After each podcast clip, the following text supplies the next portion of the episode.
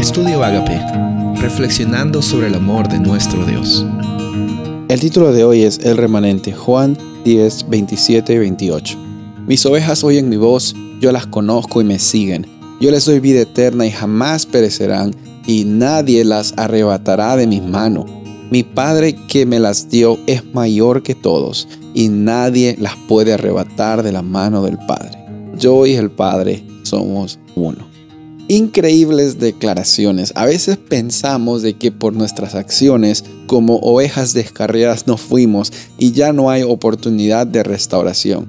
Aquí la palabra de Dios, Jesús mismo nos dice de que no hay forma en la cual nosotros, una vez ya sido contados como hijos y como hijas de Dios, una vez que ya hemos sido contados como parte de ese pueblo, ya no hay forma que nadie ni nada nos pueda arrebatar de esa identidad, de esa realidad. Pero me van a decir ahora, pastor, entonces, ¿qué significa esto?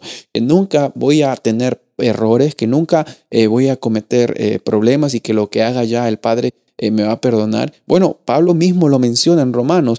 Porque haya infinita gracia no significa que va a haber infinito abuso a esa gracia. ¿Por qué? No porque yo quiero cambiar mi conducta, sino porque mi conducta está eh, sincronizada con mi Padre, con las experiencias que yo tengo como hijo y como hija de Dios. O sea, no es que mi conducta me conduce a la justificación, sino que yo soy justificado hoy porque Dios me da esa experiencia de encontrarse conmigo, así como la, oveja estaba perdida, cuando oyen la voz del, del, pastor, reconocen esa voz y la siguen. La irresistible gracia de Dios te ha alcanzado en algún momento y quizás tú pensabas que estabas perdido porque te alejaste un poco del redil, pero nunca dejaste de estar fuera del redil. Quizás tú pensabas o voluntariamente te ponías esclavo, así como los israelitas se quejaban de que estaban en Egipto, que preferían estar en Egipto, voluntariamente se ponían otra vez las cadenas de esclavitud.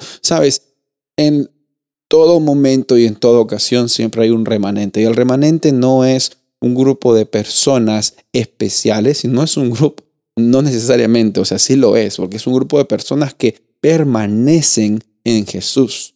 Y permanecer en Jesús no es una acción que nosotros hacemos, sino dice aquí, Él es la vid, nosotros somos los pámpanos. Y cuando permanecemos en Jesús, en realidad es aferrarnos a que su presencia nos alcance en cada momento. No es que ya no permaneces cuando te equivocas y vuelves otra vez a permanecer cuando pides perdón, eh, obviamente es necesario un proceso de restauración y de arrepentimiento para los deslices que has cometido en tu vida. Pero yo quiero que nunca te olvides que no hay momento en el cual tú dejas de ser hijo e hija de Dios. Tú eres parte del remanente cuando permaneces en Jesús. Y hoy día mi invitación es que hoy día, por hoy, no te fijes en el ayer ni en el mañana, sino por hoy decidas ser parte de ese grupo que Jesús está llamando a vivir hoy una vida plena, una vida con abundancia.